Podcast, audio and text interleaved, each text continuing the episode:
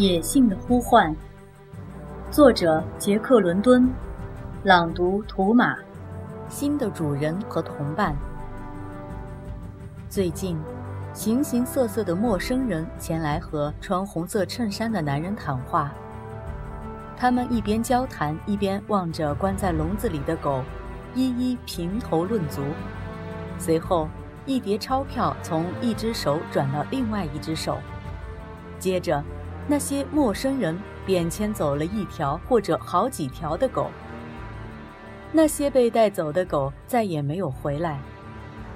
巴克忐忑不安地过着每一天，因此，当那些陌生人从他前面走过，没有选中他的时候，他感到庆幸。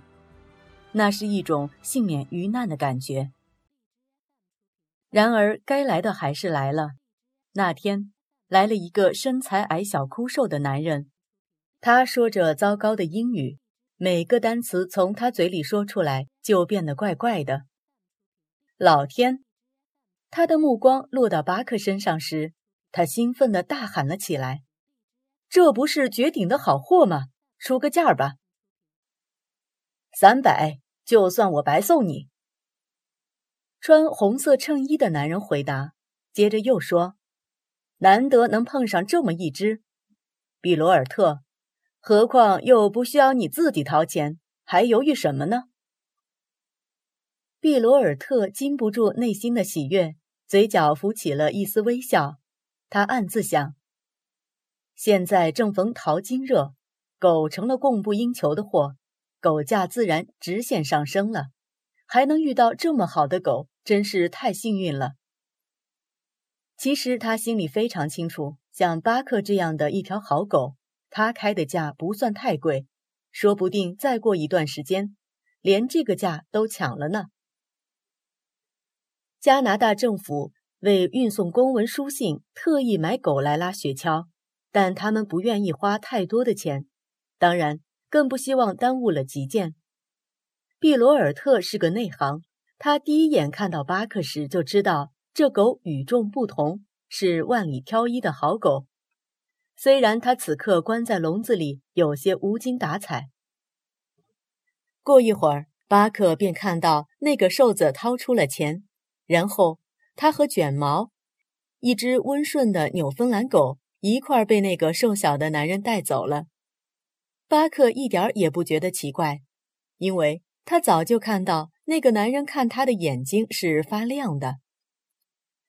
在独角鲸号的甲板上，他和卷毛望着渐渐远去的西雅图。巴克怎么也想不到，这是他这辈子最后一次看见温暖的南方。后来，巴克和卷毛被一起带进甲板下面的船舱里。毕罗尔特把他们交给他的朋友，一个名叫弗兰克的黑脸大个子。对巴克来说，这两个新主人和法官是完全不同的类型。虽然巴克对他们没有对法官那样深深的爱，但是心里敬重他们。他们做事沉着稳重，而且绝不偏心。他们是非常正直的人。巴克还觉得，他们对狗的心思非常清楚，绝不会轻易上他们的当。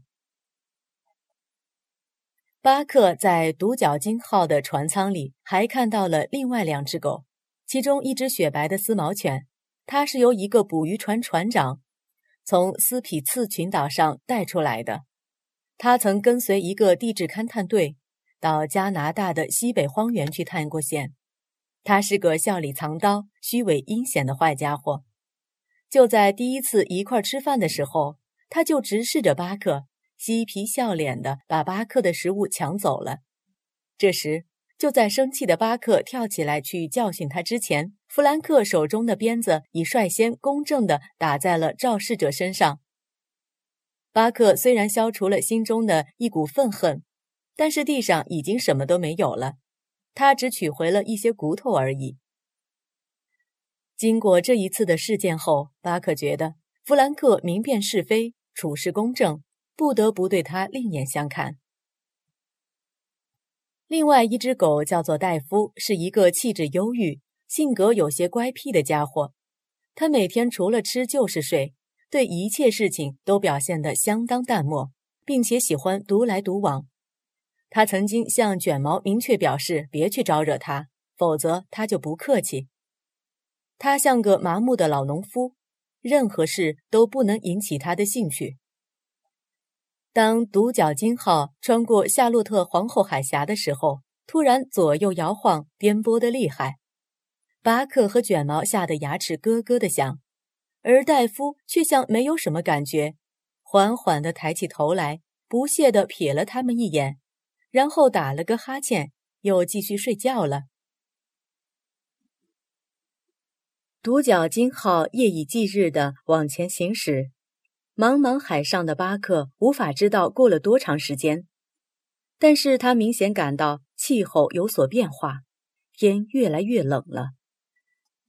有一天早晨，螺旋桨安静了下来，船上充满了兴奋和激动，并且开始忙碌起来。巴克和其他的狗都感觉到，他们将进入新生活。弗兰克把他们用皮带系好后，带他们上了岸。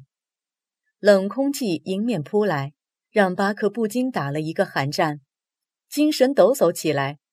当他一个脚踏在地面的时候，他的脚立即陷进了那个柔软的、像沙滩一样的白色的东西里。那是什么呢？他可从来都没见过呢。他惊恐万分，跳来跳去。巴克看着那些白色的东西纷纷扬扬地从天空中飘落下来，并且落在他身上。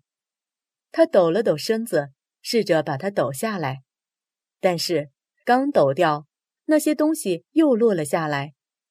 接着，他好奇地用鼻子嗅了嗅，再用舌头舔了舔，那东西冰凉冰凉的，舔它一下。立刻就没有了，这可把他弄迷糊了。他试了一次又一次，但结果还是一样。站在一旁围观的人们忍不住哈哈大笑，这让巴克感到非常不好意思。他可从来没见过雪花，毕竟从出生以来，他是第一次来到这寒冷的北方。